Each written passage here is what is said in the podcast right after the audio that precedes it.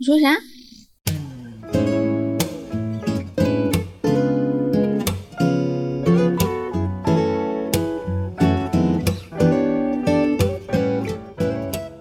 ？Hello，大家好，这里是离心利比多，我是 B 仔。本期节目呢比较特殊，那就是我的丈夫十一，他不会参加。为什么不会参加呢？并不是因为他退出了《离心力比多》这档节目哈，是因为他本周的工作实在是太忙了，所以我就想说，那给你减减负吧，我跟大家录一个单口的节目，私会一下。那私会的话，我想来想去就录一个私人话题吧。之前啊，在我们那个节目的评论区，有很多的听众点单，说很想听我们讲一讲我和十一是怎么从上班的班逼道路就开始开启这个自由职业的，呃，就怎么自己给自己打工，然后把钱赚了的。嗯，首先声明哈，我们也不是那种就是混得特别好的人，然后也不是说在这个工作上面、事业上面有多大的成绩，就其实我们挺拉的两个人。这一期节目就是事无巨细的跟大家分享一下我们这几年以来的在事业上面的故事。要跟大家说明白我们是怎么不上班的，那就得先回顾一下我个人的上班经历。我呢是在二零一六年从美术专业毕业的。当时还没有毕业之前嘛，呃，暑假的时候大家都去找实习，那我就想说，那我也找一个实习吧，就去了北京，面试了很多家比较大的公司，都是那种就是有头有脸的，就我觉得这样的公司我去了之后，那可不得在我的履历上狠狠地画上一笔呀。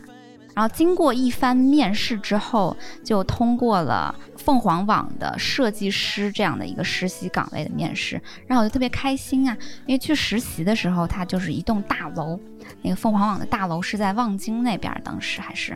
走到那个大厅里边，就是一个巨大的 logo，就觉得啊，真的好有排面啊，跟所有的这种初出职场的小白菜一样。我就觉得，嗯，能在这样的地方上班，那一定对我未来会很有帮助吧。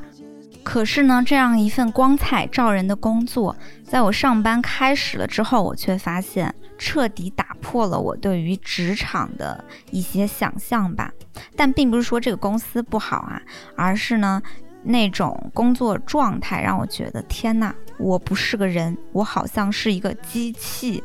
就是我去了之后，呃，坐下来，然后我的领导就会给我发邮件，就是给我派活，说今天有什么什么什么什么要做，在什么什么时间我需要你给到我。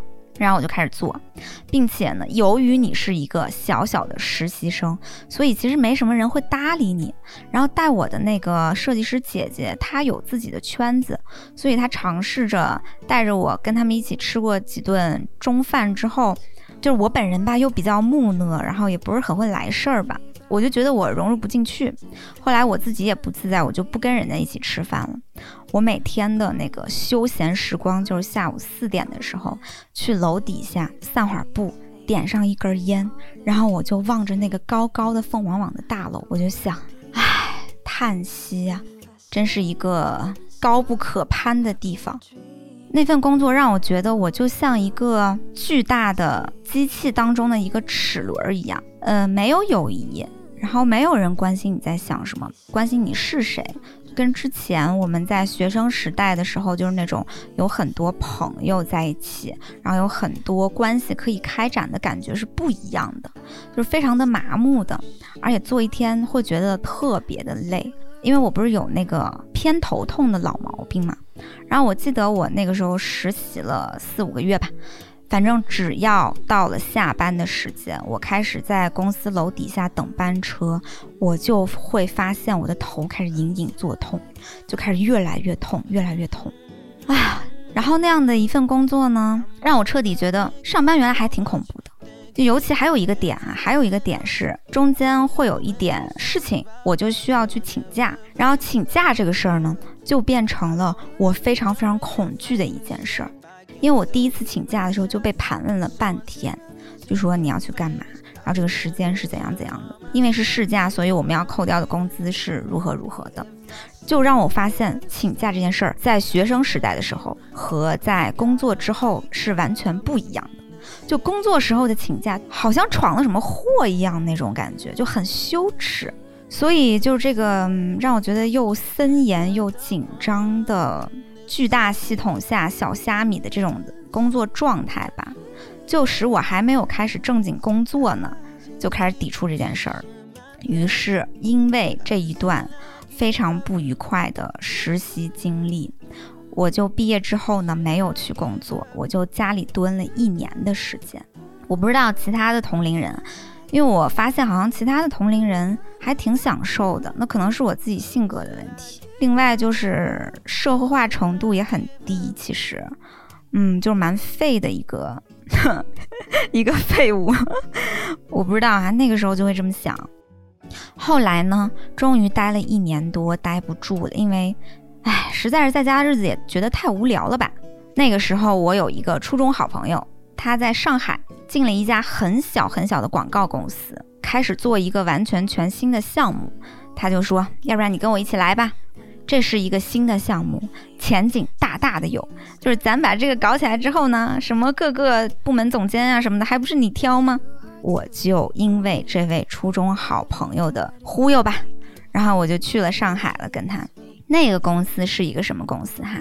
就是呢，它是一个开在咖啡馆里边，就咖啡馆后半段儿被隔断出来做工作间的一个小小公司。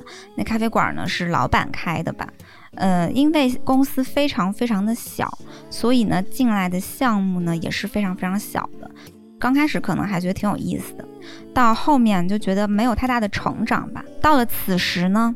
突然之间，我的那个初中同学，他就非常不够意思的离职了，因为他跟老板的私人恩怨，他就离职了。于是就剩我一个人，那我就硬着头皮干。但是其实钱真的太少了，就是那份工作还有一个巨大的槽点，就是钱真的太少了。我那个时候是一七年，我一个月拿五千五，然后就在上海，我的房租每个月就要两千五。所以呢，我可支配的收入就只剩下三千块钱。大家一定知道，在上海三千块钱一个月，那可是远远不够花的呀。因为我还要约会，而且我这人又爱玩儿。虽然我挺废的吧，但是我出去玩儿我可不社恐，这钱就不够呀，就很尴尬。还有一个插曲哈，就是在此时我已经认识了十一。并且跟他谈起了恋爱，我就想的是，我必须得找一个工资高的工作呀，对不对？从那家广告公司离职了之后呢，我就如愿以偿的找到了一个工资很高的，一下就从五千五的工资跃升到了一万多。那个时候，我记得我拿到那份 offer 的时候，内心就特别的激动。那是一家做社交产品的互联网中厂，就是还是有一定规模的。然后我就想着我要去那个里边大展宏图啊，然后我要好好的开启我真正的职场之路呀，就踌躇满志的去上班了。那这份工作我刚开始呢做的这个岗位就是。也是偏做内容的，因为我是以这个设计师的职位被招进去的。后来呢，就是写什么公众号文章啊，然后做一些活动策划呀，就全部都做吧。可能就是点子还挺多的吧，领导就还蛮喜欢你的，就各处都用一用。所以我在这份工作的前半啦，还是挺开心的，就是还是觉得自己有把自己的才华好好的发挥出来的。可是很快，好景不长，就是我换了一个领导，公司的部门也在变动嘛，我就从运营部门呢调到了公关部门，于是我有了一个新的领导。可是这个新的领导哈，比起我的第一个领导来说，他非常的不同。怎么说呢？就是第一个领导属于那种只要你活好就行，其他的都无所谓。你跟不跟我吃饭，你给不给我发微信，还是你会不会来事儿，都没事儿。哦 就是，只要你能把漂亮的活儿哎给我看，那我就觉得你挺好的。但是这个第二位领导，我相信哈，在咱们的职场当中，一定有很多这样子的领导，就是他非常需要他的下属向他表示忠诚，所以你跟他的私交，你跟他打关系，你跟他出去玩儿，你跟他没事儿干发一些那种打屁的聊天微信，能聊一聊这些事儿就非常的重要。可是，呃，我呢又是一个那种不会搞关系的那种笨蛋，于是我就没有在人情方面充分的得到他的信任吧。我就只仗着自己活好，然后还挺高冷那么个劲儿吧，反正就是劲儿劲儿的吧。现在想想感觉挺挺傻逼的。嗯，反正呢，换了领导之后，我就不太受待见，会稍微有点给我小鞋穿那个意思，不太重用我吧，也不太理我吧。渐渐的，我就有点心灰意冷了吧。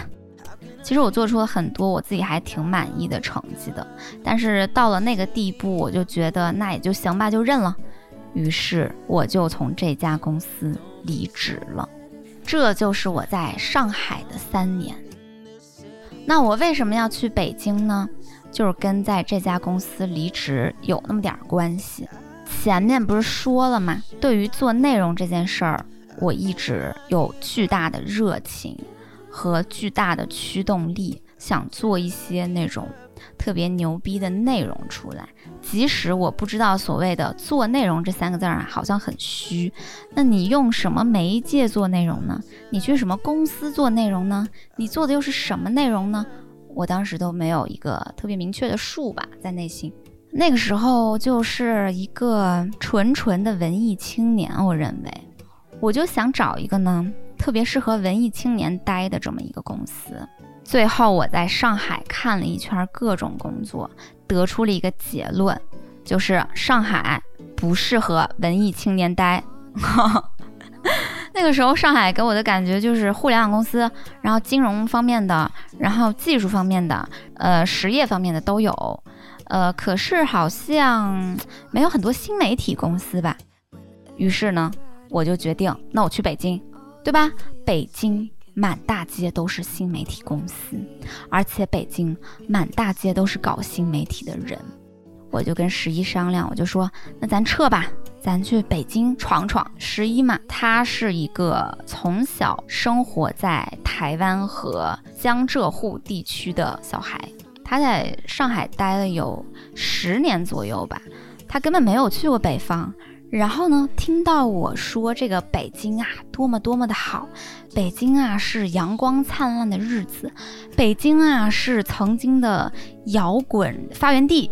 嗯，他又是一个喜欢听音乐的 文艺青年，他就架不住我的忽悠。十一就说好，那我就要跟你去见识见识这个文艺之乡。然后我们俩呢就去了北京了。然后去北京之后，呃，我就去了一个当时我觉得最酷的年轻人应该去上班的公司。它是一个国内头部自媒体账号，是很酷的那种，就是很亚。具体是什么名儿呢？我就不说了哈，你们可能也能猜到吧。我觉得它有深度，同时呢，它又非常的接地气，再同时呢，它的角度又非常的犀利。因为这家公司主要是做一些公众号内容，然后包括视频，它也会做。去了之后，很快我就通过了面试，跟这家公司的老板特别的对位。我就在这家公司呢做一个全新的项目，因为老板那个时候说，那我们就做一个青年女性这个类型的新的自媒体账号吧，然后你来做主编，然后在这家公司工作经历，终于真正的实现了我觉得特别特别舒服的那种状态。首先就是老板跟我一样是一个比较一根筋吧。哼 这么说可能不太好听，就是他也是在意你产出了什么，然后你有没有在成长。他不会太在意说你这个人特别会八面玲珑的搞关系什么的。包括所有的同事都属于那种就是挺天真、挺二的那种年轻人的，很有热情、很有才华。然后满公司全部都是很怪的那种文艺青年，大家都有自己擅长的事情，我就觉得这个地方真的。来对了，就是太爽了。于是呢，我就开始想说，我要大展宏图，又开始大展宏图了。就是我在想说，我一定要把这个东西搞起来。可是好景不长，又是好景不长。为什么总是这样？就是这个公众号这一块儿，新媒体这一块儿。在二零二零年已经有很大的下降的趋势了。它的流量呢，被短视频的兴起而被吞掉了一部分。所以呢，我们这个公众号很努力的在做，那个用户粘性也很高，可是呢，起量都不是特别快。那个时候，公众号这个行业哈，就是马太效应已经走到了一个极致，大号特别的大，大号也在持续的增长。然后新开的这种小号呢，它就是死活起不来。我第一年疯狂的干，超级开心。到第二年前半年就觉得，哎，怎么有点萎了呢？就怎么越干越使不上劲儿呢？好像也没有给老板带来很大的经济收益吧。那个时候我有很多自我怀疑吧，我就在想，从开始工作到现在也有个四五年了，怎么在职场一直都没有觉得自己很顺过，或者是有碰到什么比较好运的感觉呢？就要么是环境我不舒服，要么是到了舒服的环境了，这个行业又不行了，就觉得挺丧的吧。然后呢，那个时候。随着我很丧的状态越来越深，上帝也没有给我带来一点糖，而是在我那个很丧的状态下，给了我三座崩溃的大山。哎，接下来就跟大家讲一讲这个崩溃的三座大山吧。首先，崩溃的第一座大山，呃，我们当时换了一个房子，因为我当时身体不太好，然后工作也比较丧吧。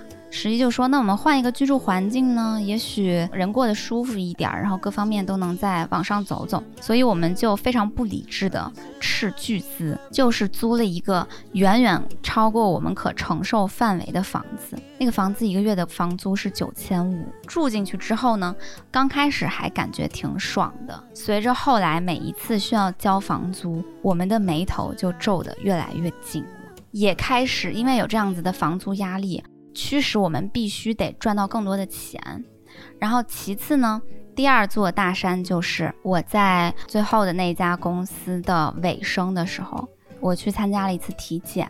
那个体检的过程中呢，我记得是查甲状腺吧。然后我从那个床上起来的时候呢，那个机器就在哔哔哔的作响，亮红灯，然后提示了一个什么什么什么，然后我就特别的害怕。回去之后我就各种查阅资料什么的。就感觉自己是不是得癌了，就胡思乱想吧。就我也不知道，可能人在特别焦虑的时候，一个很小的消极信号都会给你带来那种如临大敌的消极想象。我就跟老板说，我体检结果可能不太好，我想要辞职。老板也挺着急的，我就觉得也挺心疼我老板吧。然后被我这个大惊小怪的这个劲儿，他也吓到了。他就说：“好，那你就不用操心这些了，那你就先走吧，好好的休养身体。”我就离开了，就是彻底的从那一份又爱又失意的最后一份工作当中，我就离开了。万幸的是，那一次体检结果出来之后呢，虽然有很多很多亚健康的指标就都很不好，可是呢。没有什么大事儿，就是我一个人在那胡思乱想，在那瞎脑补，把自己给吓着了。那第三座大山就是不是刚离职吗？十一就说：“那我们拿着手头仅剩的一些钱出去转一圈吧。转一圈之后呢，回来咱们重整旗鼓，再重新的找工作什么的。”然后我就想，那行，我们就去了云南。从云南玩的还不错。可是回来之后啊，我们在那个昆明机场，在等待飞往北京的班机的时候，就经历了前续航班的坠机。这个事情呢，之前的节目也有聊过。那一次是让我们觉得人生当中非常难忘的一次经历。经历过这样一系列消极的事情之后呢，就突然之间好像人被打垮了的那种感觉。我屁股后面有一堆压力，有健康的压力，有这个房租的压力，然后有为了负担这个房租必须要找一个挣更多的新工作的压力。可是我特别没劲儿，就什么都不想干。那个期间呢，我去面试在望京的一份工作，它是一个初创的互联网公司，他在招一个品牌总监。我就之前也没做过什么正经品牌上面的东西吧。就是糊里糊涂的随便去面了这个试，随便提的一个很高的嗯，薪资诉求。结果 面试了三次，竟然就通过了。通过了之后，我就并不想去上班儿，我就觉得即使给我四万五万一个月，可是我要每天通勤那么远，我要负担可预期的那么重的工作压力。然后我要去像曾经一样在职场上斡旋那些人际关系，然后再去承受一个系统下面的小小齿轮，然后我又要久坐，我又要那样行尸走肉一般的过着一种好像旁人看起来还不错的一种生活，就觉得完全提不起来劲儿。那我就想，如果我不干这一份工作，我彻底退出呢？如果我从这个大城市认怂了呢，我就回老家了，我去找一个星巴克店员的工作，那我可以吗？就我想了想，我觉得我可以。我记得有一天晚上，我跟十一躺在床上，那天晚上是我们刚经历了那个坠机事件不久，我就跟十一说，如果我就是不适应这样高压的生活环境的话，那我能不能不改变我自己呢？我能不能就是逃掉呢？也许我们可以回老家试试看。然后十一他也想了很久，我们就聊了一个晚上。那个时候，说实话，我们对于回老家之后要怎么工作、怎么赚钱、怎么生活，完全没有任何就没谱吧。可是我们都觉得已经够了，在北京、上海这么待着，这么在找工作，然后这么在嗯使劲儿。就已经有点累了吧，于是我们就在什么准备都没有的情况下，郑重地做出了要回老家的决定。当时其实就是一个没有存款、没有健康、也没有方向、没有计划的这样子的三无青年。朋友们，自由职业之路终于要展开了，我们就回到了老家。那个时候是二零二二年的二月，就是去年差不多这个时候，正式的搬回了老家。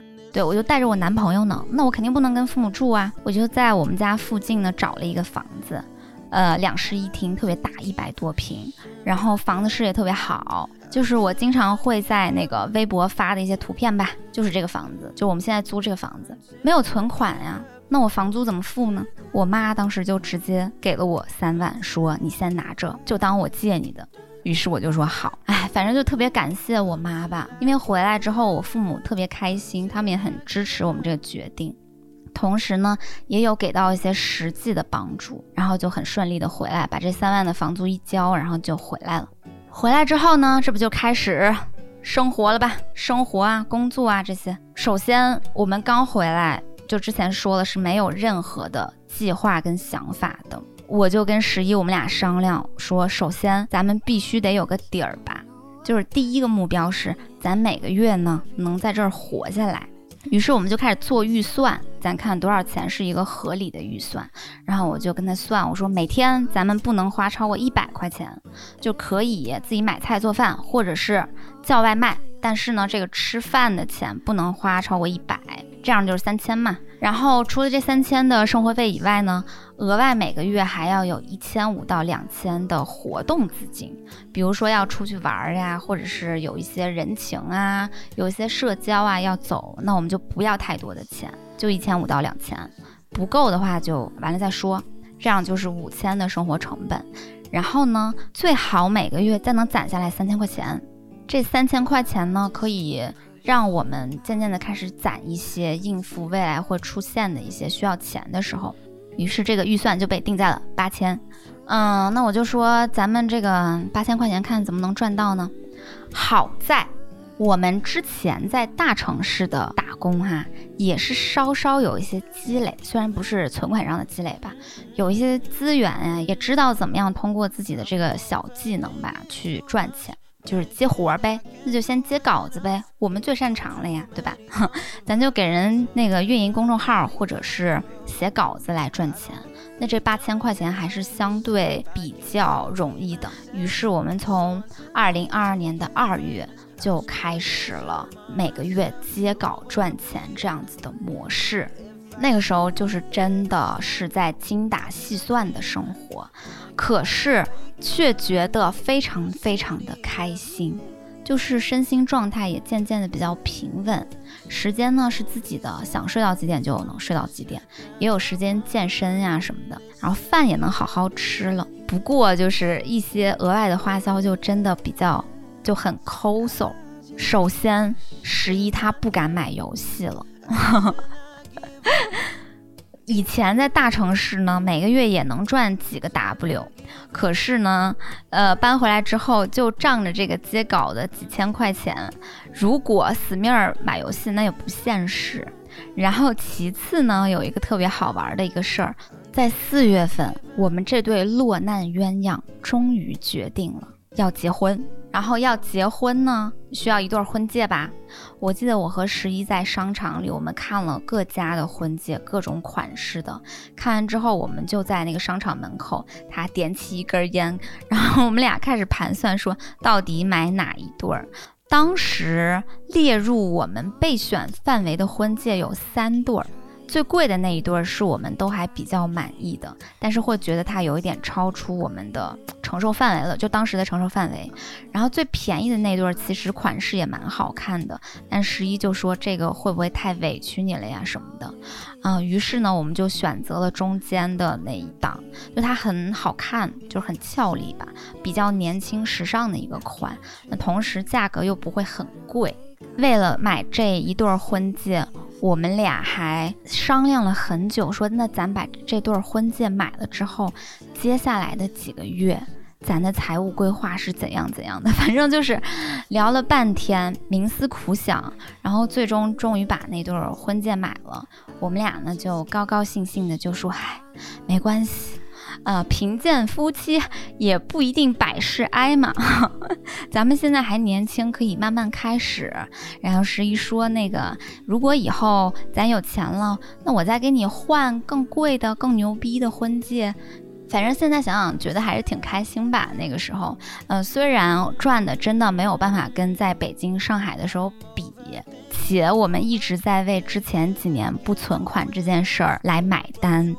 但是呢，每天都很充实，然后很有奔头，然后很知道今天自己这个活儿能赚多少钱，我要交一个什么东西出去，然后知道自己的工作什么时候能结束，什么时候时间完全是自己的，就感觉终于对于生活有了实实在在的这种非常具体的掌控感。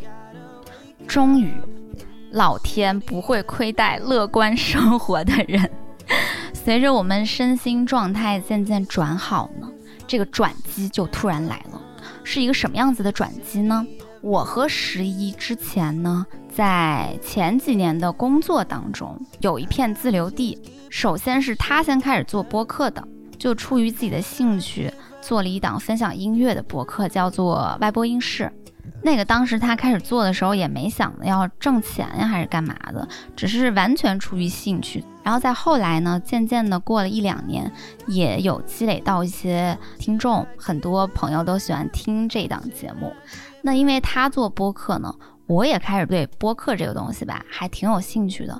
我开始狂听，狂听之后吧，我觉得你们可能也是，就狂听很多播客，就觉得，哎呀，不行，我也想说一说。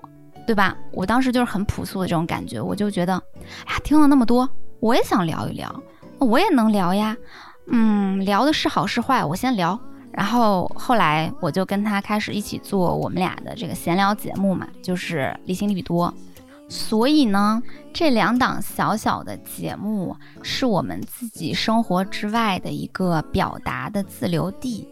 呃，之前在歪播音室。十一会收到一些品牌合作的邀请，但是大部分呢都没什么钱，而且呢是以年为单位的，就是一年大概有一到两次这样子的合作。可是，在五月的时候，就是二零二二年的五月，我们刚刚买了 那一对婚戒，这个转机就来了，突然有很多商务合作的机会开始找上来了。当时我们共同意识到了一件事，机会来了。在那个时候呢，整个播客的听众迎来了一次井喷，然后在很多流量聚到播客这个媒介的同时呢，品牌也渐渐的看到了这一块东西。我和十一当时做了三件事儿，第一件事儿就是我们做了一份自己的商业刊例。我之前不是做设计的嘛，所以说呢，做商业刊例这个东西就还蛮得心应手的。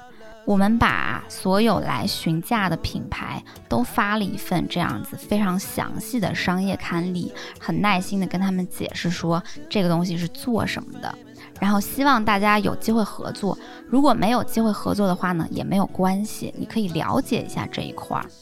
然后第二件事儿呢，就是我们开始反向研究一件事情，那就是品牌投放一期播客，人家能在你这儿获得的到底是啥？用这样的反向思考的成果去研究品牌的策略，比如说哈，他们注重的节点，以及他们需要这种有空间的选题内容。我们俩呢就开始思考，除了这种自嗨的去做表达的动机以外，想办法去给这样子的投放需求去建立内容上的空间，比如说各个节点。有意识的去做一些节目，什么情人节呀、中秋节呀、过年呀、圣诞节呀等等的。再比如说吧，除了这些逢年过节的特别节目之外，我们开始给我们的选题更多的维度了。比如说生活上面的会分享更多，嗯，消费上面的也可以聊一聊，还有去哪里玩了，或者是住过什么样的酒店，这些各种各样角度的选题。可以把整档节目的张力稍微拉开一点。于是呢，在这样的一系列努力之后，老天爷给了我们好运。七月份的时候，我们就有了三单的商务合作。然后在那一个月呢，我们的收入也有了一个非常大幅度的增长。我们两个都觉得。不会再那么为柴米油盐、为每天必须花一百块钱这样的 KPI 去操心了。啊，前面的那些故事哈，基本上说到这儿就告一段落了吧。接下来跟大家聊一聊自由职业的成果吧。首先，第一个大家最关心的，也是最直观的，那就是收入的变化。就是我们在开始自由职业之前呢，在北京打工之路尾声的时候。家庭到手收入一年大概在三十多个到四十个啊，就是其实，在北漂沪漂里边，我俩算是赚蛮少的了，实话。然后呢，回来之后开始自由职业这一年，一整年的到手收入是一点二倍，差不多吧，就大概持平，但是略高一点点。这个是第一个。然后第二个，时间自由。顺便跟大家聊聊我们的一日安排吧。自由职业这个状态哈，它其实并不是我们所常规觉得的那种感觉。常规觉得是什么感觉呢？是我出去上班，我是每天给别人上班；自由职业，我是每天在家给自己上班，就是不是这样子的。出去给别人上班，规则是固定的，对吧？制度是固定的，然后你去晚了要扣钱，然后 KPI 是固定的。但是你给自己上班呢，它相对太灵活了，你可以睡三天，然后卯起来呢，疯狂的干两天，这个就是我觉得它时间自由上面比较爽的一点。你只要在 deadline 之前完成了你的事儿，你每一天生活爱怎么安排怎么安排。因为我们俩属于那种很不自律的人，所以其实对我们来说呢，把一天规划的特别细这件事儿，其实是一种生活压力。所以，我们现在的时间安排是睡到几点就几点起，然后起来之后呢，会工作一会儿，然后工作到饿了呢就吃饭，然后下午固定四点的时间就是去健身啊什么的，然后回来之后会继续工作，或者是没事儿的话就开始看看电视、电电影什么的，可能跟很多网上其他的一些自由职业的朋友的时间安排是非常不一样的。我们俩就是非常的 这个自由散漫吧。那第三点成果就是身心状态。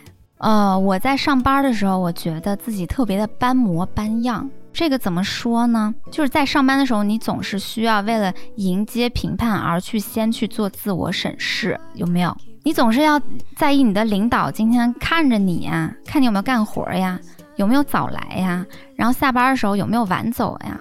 可是呢，这一切全部都是一种无形中的压力，让人很紧张的。就我觉得身心状态变好，变成一种小时候的状态，是你不用那么迎接别人对你的评判，你不用那么需要去在意权力上位者对你的眼光。我觉得那种感觉特别好，就是可以做自己了，你爱怎么着怎么着。所以这个就是我觉得身心状态恢复到非常快乐、非常天真，是我们自由职业一年一个巨大的成果。不过，自由职业这种职业状态也是有坏处的。首先，第一个坏处就是好焦虑呀，就真的很焦虑。以前上班每个月的工资都是固定的，所以你其实呢摸鱼也是一个月，你努力也是一个月。反正你到手的钱大体就是那么点儿，可是现在的焦虑在于，我不是说我前几天猪病犯了吗？就是我有一个星期完全没劲儿。我以前放在上班，我可能就会纯纯的摸一个星期的鱼，那你大不了把我开了好了呀。可是现在呢，没劲儿一个星期就会觉得产出不够了，就会比较焦虑。其次呢，由于收入不稳定，有时候赚多，有时候赚的低。赚的低的时候是真的会着急，想要赚的多一点。然后第二个坏处就是，因为回到了小城市吧，离父母近了，虽然呢会感受到很多的爱，但是也有那种面对家长里短的那种心烦吧。然后第三个呢，就是实实在在的觉得接受到的外部刺激太少了。像以前在大城市呢，会觉得我周末有个地儿去，然后周末可能有一些同好的聚会，或者有一些什么活动啊、沙龙啊，乱七八糟的，可能能认识新人。但是在这边就是真的没有，没有新世界，没有外部刺激，没有朋友，没地儿可去，就是无聊，就必须得你的内心世界足够丰富。然后才会觉得比较有趣吧，这个就是坏处。好，接下来呢就到第三趴了哈。这个第三趴呢，就是我在录这期节目之前，我在微博上特别问了大家，自由职业这个题，你们想听什么具体的呢？大家给我提的一些问题，然后我把这些问题呢全部整合起来，做成了一个比较系统的建议吧。那首先呢，有人问我说，呃，特别适合的人跟不适合的人是怎样的呢？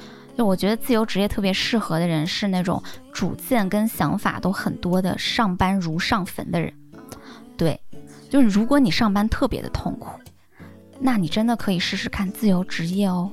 因为我觉得有时候人特别大的驱动力，并不是你多热爱某件事儿，而是你多厌恶某件事儿。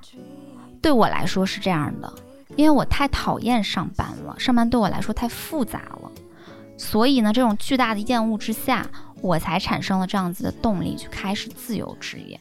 所以我觉得，如果你跟我是一样的话，那你应该还会蛮适合自由职业的。然后不适合的人是哪种呢？跟我相反的人，就是那种很需要集体归属感的人，在上班中真的还能觉得蛮开心的人。那我觉得。嗯，其实也没必要。你可以在一个更大的集体当中发光发热，因为毕竟更大的公司有更大的平台、更多的资源可以让你去使，那你可能能得到个人价值更大化的体现。然后呢，接下来就是一些自由职业的建议。我想要跟大家讲的第一点就是，如果你还是上班状态，想要寻找机会慢慢开始的话。那我建议呢，你在上班之余去建立一个自己的自留地，比如说像我和十一一样，呃，可以开始做一些自己的自媒体的分享，可以做小红书、短视频，或者是播客，或者写文章都可以。那播客这一块，目前我觉得竞争没有特别的激烈，其实是可以稍微尝试一下的。那当然，它其实在商务方面的机会还是相对比较少的。不过你要是没有什么太大的野心，就是说我把自己养活了就行了，那真的可以试着做做博客。如果每个月有个一单两单的，那就会觉得收入的压力还是有被放轻松一点的。那有朋友就说了，可是我对自媒体一窍不通，我手上的技能属于那种硬技能，我也不是很爱表达和分享，那怎么办呢？我觉得吧，你可以以现在有的这个技能和资源为基底，去寻找需要你的人，试着搞一份赚钱的副业。就是这个的点一定是在于先去寻找客户，钱的根源呢就是客户。如果技能没有那么那么好呢，也不要紧，可以先做着，然后边做边精进你的技能。人是永远没有准备好的那一天的，你不能说我多牛逼多牛逼了，然后我再去找客户，然后我再去搞这个副业，哎，其实没必要。每一个人都有自己非常的有竞争力的那一部分，你只要先用自己最有竞争力的那一部分，那个技能、那个能力去开始去找市场、找客户、找人，等他慢慢的长大，可能到哪一天呢，就会结果了。然后我的第二个建议哈，就是如果这个 B 班儿你实在是上的不开心了，你的直觉呢就是他已经到了一个死胡同，那么不要犹豫，马上开始。就像我们完全不知道自己要干嘛的情况下，我们还是开始了。因为当你走到死路面前的时候，你稍微转一个方向，说不定就是活路。所以我觉得大家真的可以勇于开始。By the way，提示一下，最好能有至少三个月活下来的积蓄哈，少稍的先准备一点点的存款，就对这方面不要像我们一样。然后第三点建议呢，就是很多朋友有在问说拖延症会不会影响自由职业呀？刚刚其实我已经聊过了，我觉得拖延症完全不影响自由职业。我本人就是一个非常严重的拖延症，可是呢，只要有活儿了，那待在那不就是低生产力吗？所以我觉得先把活儿接了再说，你的死线会推着你往前走的，谁也不会跟钱过不去嘛。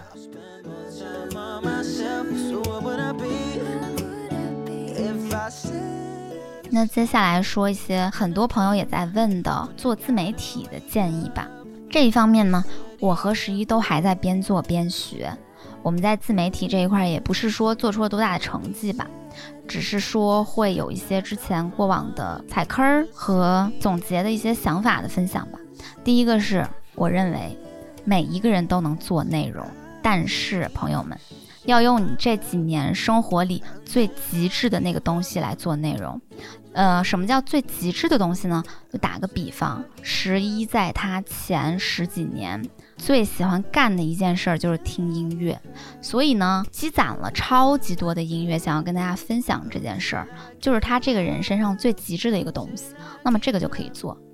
再说到离心力比多吧，我这几年最极致的东西就是我和十一之间这些爱恨情仇，就这些就特别的拨 动我心弦的那一块东西，就是我跟他的感情了。所以呢，我就用我这一块的东西作为我开始做自媒体的一个点，就好像也还不错。那种对于你的身心没有很大触动的东西，只是呢，感觉上好像别人在做，那我是不是也可以做一做呢？这种就不要去碰它，不要去学别人，因为没有必要。每个人都有自己最极致的。你去思考一下自己最极致的，让你吃不下饭、睡不好觉的那些东西是什么，或者是让你疯狂热爱的那个东西是什么？你就拿那个作为你的自媒体母题。然后第二个建议哈，找到了自己最极致的东西，想要表达跟分享，那么你一定要需要注意角度。这个角度是什么意思呢？我年轻的时候特别喜欢崇高化一些东西，就是具体发生的事儿不好好说，我非要把它提炼的很抽象。比如说我在感情中受到打击了，那么我在网上的表达是一些张口闭口的明哲味儿，就是我最近在思考亲密关系跟存在主义之间的联系之类的这种东西，就怕别人听得懂我在说什么，就是那种 ego 特别大。就是表达的目的，其实是为了显得自己很牛逼，或者是为了显得自己很高级，我觉得这种角度非常的不好，因为这不是一个做自媒体的对别人有用的一个角度。什么样的角度是好角度呢？好的表达角度就是我这么一个普通人，我的一些表达是不是能为别人带来什么？因为我觉得互联网文化的魅力就在于祛魅。其实你在网上呢，跟人家聊一些，你说姐妹，我跟你说，我碰到了一个渣男，这个交往的前因后果是这样的。然后从我们的这个交往的前因后果里边，我有了什么什么想法，就这样子的角度是更好的。首先就是大家更能明白你在说什么，然后其次呢，就是你这样的表达呢，更容易让普通人感觉到共情。所以我觉得自媒体的角度要去怎么做这件事儿，也是蛮重要的一件事儿。第三个建议就是，很多朋友问我说，你们是如何维持产出或者一直有灵感的呢？这个东西吧，我现在也不是很知道，因为我常常没有灵感，就是很难。想要一直有灵感，这个事情太难了。那我觉得我现在唯一我们能做到的就是记录那种生活中出现的挑动心弦的时刻，嗯，拿这种挑动心弦的时刻去做内容，多给自己一些时间和空间去胡思乱想吧，抓住那些胡思乱想的碎片，然后同时呢，多给自己的生活一些切面吧。这些切面并不是它不存在，而是你能不能从你普通的生活当中看到一些切面，你注意到它，这个切面其实可能就是一个灵感的来源。然后最后一点建议就是，这个哈是我小小的对于呃互联网的内容行业的一点点小小的看法。因为最近呢，有一个非常火的事情，就是 Chat GPT 的出现。呃，我妹已经在用那个东西写一些他们新媒体 需要的内容，所以我觉得，呃，未来内容行业就是书本知识和书本道理不再是那么需要由人的嘴里边说出来了。对于人来说，对于我们每一个普通的个体来说。最重要的事儿是我们生活当中的那些经验，我们真实经历过的一些故事，你把这些东西留下来，他们是最宝贵的内容。你用它们来做内容，那它一定是非常非常的有价值的，就像金子一般的，在这个时代很稀缺的东西。对我是这么想的。嗯，然后呢，今天就先分享到这里，有很多内容可能还没有说到，并且我今天的这个分享其实也还挺杂的，我也是想到哪儿说到哪儿。那大家可以在评论区留下你们对于自由职业这个话题更加具体和个人化的一些问题吧，我就会在评论区回复你们。那本期节目呢，就先说到这里。非常感谢大家对于我们的喜欢，呃，说实话，就是我们后半年可以开始接到一些播客上面的商务合作，有一些成长吧。我们的衣食父母都全部都是大家每一个在收听节目的你们带来的，嗯，所以呢，非常的感谢大家，呃，也希望呢大家可以继续支持我们，那我们下次再见吧，拜拜。